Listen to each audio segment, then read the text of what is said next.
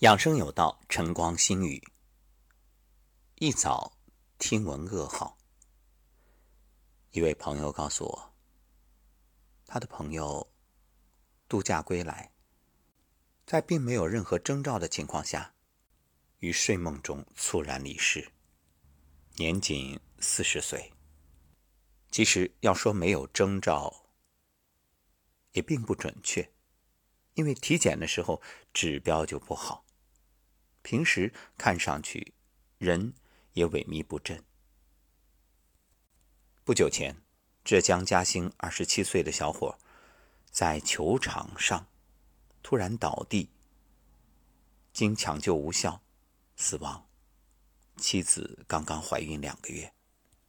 屡屡听到这样的消息，不禁让人疑惑：现在的年轻人、中年人都是怎么了？究竟该如何避免这些悲剧的发生呢？我看到这样一组数据：二零零三年那一场非典，我国确诊七千多例，死亡八百多例，死亡率百分之十点七。今年新冠肺炎，截至目前，我国确诊七万多例，死亡两千多例，死亡率百分之二点八四。可以说，疫情令人谈疫色变，可谓人人自危。可是你知道吗？这并不是人类健康的第一杀手。相比之下，另外两类疾病的数据才是触目惊心。在我国，每年心梗发病六十万，死亡二十万，死亡率百分之三十三。每年癌症发病人数为三百九十三万，死亡二百三十四万，死亡率百分之六十。我还拿到这样一份报告，由国家心血管病中心组织编撰的《中国心血管病报告（二零一八）》。报告指出，我国心血管病患病率及死亡率仍处上升阶段。据推算。我国心血管病现有人数为二点九亿，死亡率位居首位，占到居民疾病死亡构成的百分之四十以上。报告显示，在二点九亿名心血管病患者中，脑卒中一千三百万人，冠心病一千一百万人，肺源性心脏病五百万人，心力衰竭四百五十万人，风湿性心脏病二百五十万人。先天性心脏病二百万人，高血压二点四五亿人。从二零零五年开始，急性心梗死亡率呈现快速上升趋势，尤其是农村地区，二零一三和二零一六年大幅超过城市平均水平。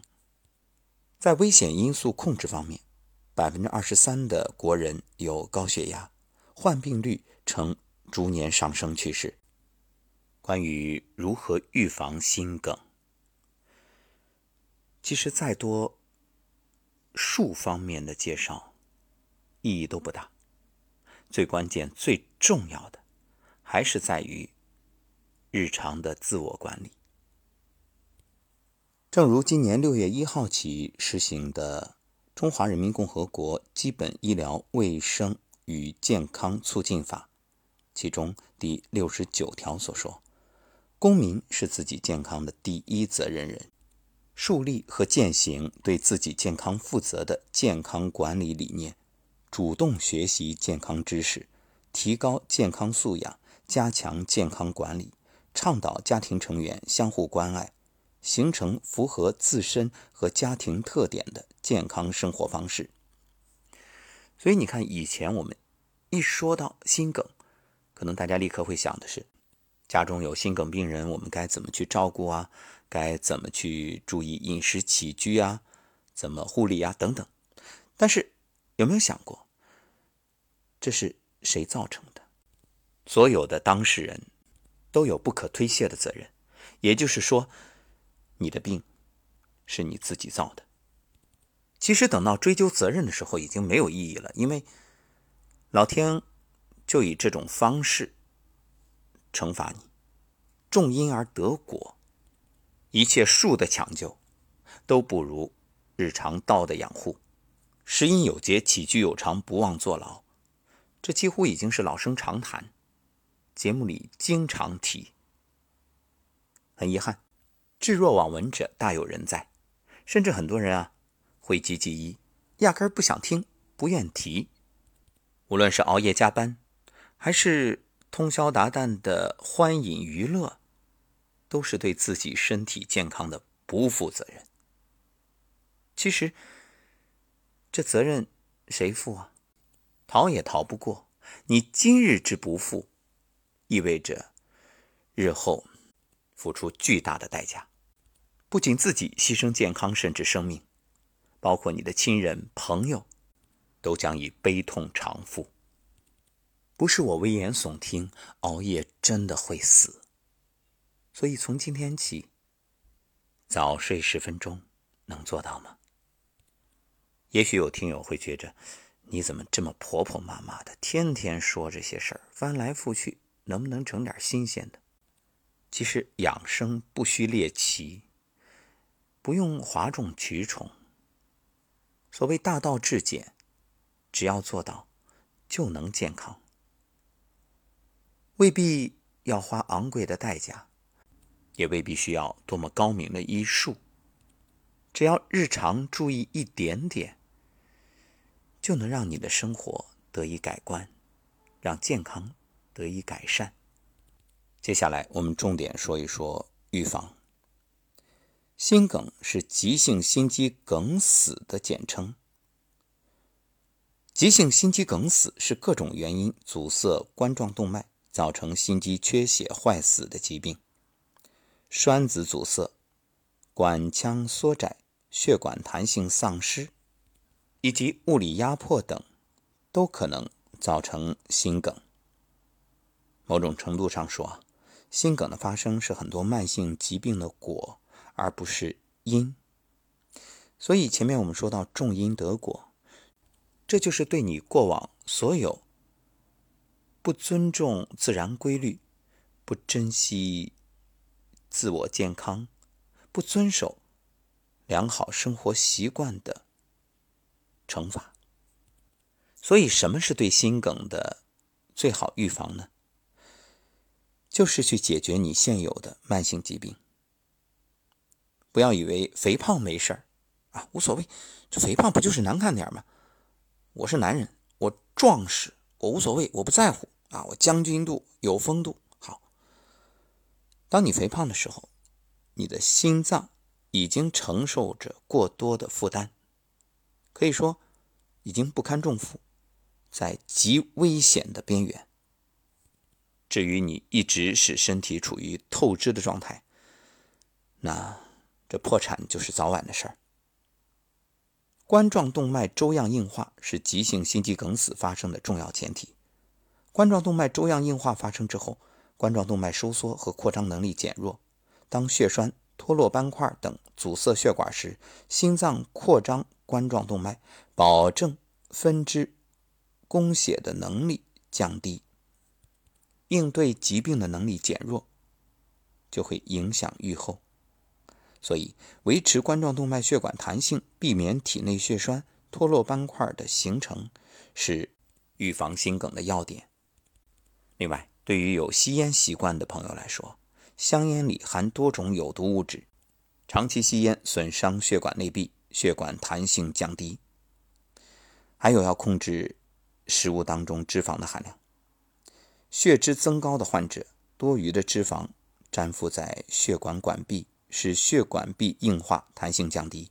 高凝血状态的患者，血管受到冲击之后破损，容易凝结出大量血栓。还有像气候异常，血管痉挛收缩，冠状动脉供血骤然减少，所以要根据天气变化及时增减衣物。像刚才节目开始我们所说的那位朋友所讲的他的朋友的情况，当然我没有详细的去问啊，不过我们猜测。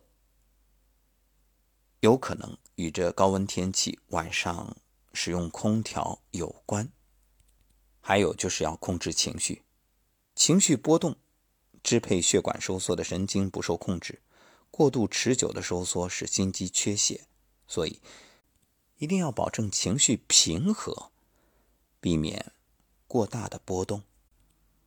在健康时报的视频平台，中国医学科学院阜外医院内科主任唐义达对于预防心血管疾病，特别是心梗，给出了这样的建议。一疾病的话呢，仍然排在首位呢是脑血管疾病，而排在第二位呢是心血管疾病。很多这个患者一发病就出现这个死亡的情况，来源两个：第一是发病比较急。比如心脏疾患，甚或你还没来得及到医院，这病人已经不行了。第二个，致残率比较高。我们也知道脑血管疾病，比如说脑出血或者是脑中风，我们经常看到偏瘫，养或躺在床上不能动，养或走路起来一侧肢体动不了。所以呢，就是一是发病急，二是致残率高，是导致这两种疾病死亡率非常高的原因。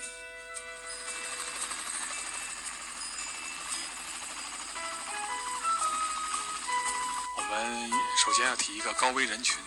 什么叫高危人群？我们说年轻人就不高危了吗？其实一点也不是。压力大、熬夜、不睡觉、抽烟都是非常强烈的高危人群。但确实，熬夜某是现在目前很多年轻人的一个常态。而正是因为这些所谓的不良的习惯，所以导致了我们有高危人群的产生。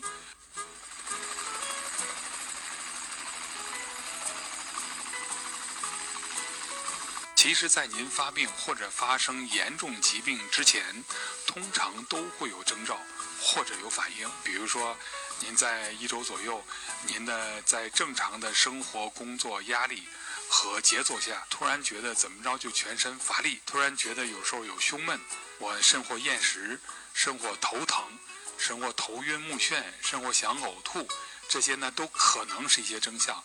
那给您提供一个什么样的信息呢？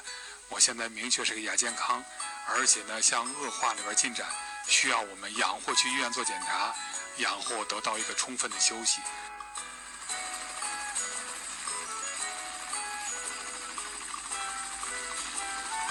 说人分三六九等，但是对于疾病的预防来说，我们也确实分成三六九等。比如说，您血压高，同时有糖尿病，同时血脂也高，同时还抽烟。那对您的关注度或您的预防措施，要就会比别人要多得多。比如说，您要控制的血压要比正常人要生活更低，您的血脂的这个指标也会要更低，血糖控制的要更严格，您可能要管理的更好。这都是确实也分成不同的层级。对于预防，如果您尽量能避免熬夜，就尽量避免熬夜。如果您能这个能尽量减少脂肪的摄入，就尽量减少脂肪的摄入，尽量能多增加运动。比如说，能不开车尽量不开车，能走路能骑自行车就尽量不坐公共汽车和地铁。这都是我们来说，一是管住嘴，二是迈开腿，呃，怎么样都是一个绿色出行、健康的生活方式。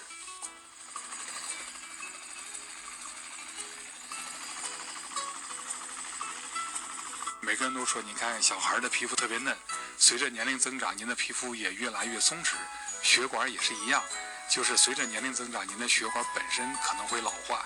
那测定的方式呢？我们有一个专门的仪器，叫做 ABI 或者叫做 PWV，叫血流速度。但这个的话呢，嗯，不是老百姓所说的用物理的方法，或者是握握拳呐，或者就能检测出来心血管疾病，都是可以通过。一些化学药物的方法，或者手术的方法，来把这个堵死的血管通开，或者把严重狭窄的血管给这个恢复到正常的直径。这就我们所说的，呃，比如得了急性心梗死，指的是血管完全堵塞。那我们有溶栓的方式，有支架治疗的方式，也有搭桥的方式。后两种呢，一种呢是微创的，一种是开胸的，这是都是我们来处理这个堵死血管的方式。而至于说哪些需要做，哪些不需要做，这留给专业医生给提供建议。您记得到医院来看病就好。感谢唐医生的这份提醒。等到最后手术呢，当然是没办法的办法。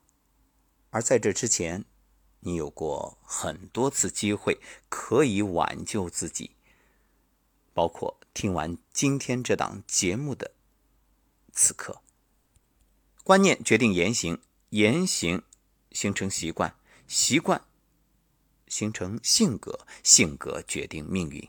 一切掌握在自己手里，该怎么做，您看着办。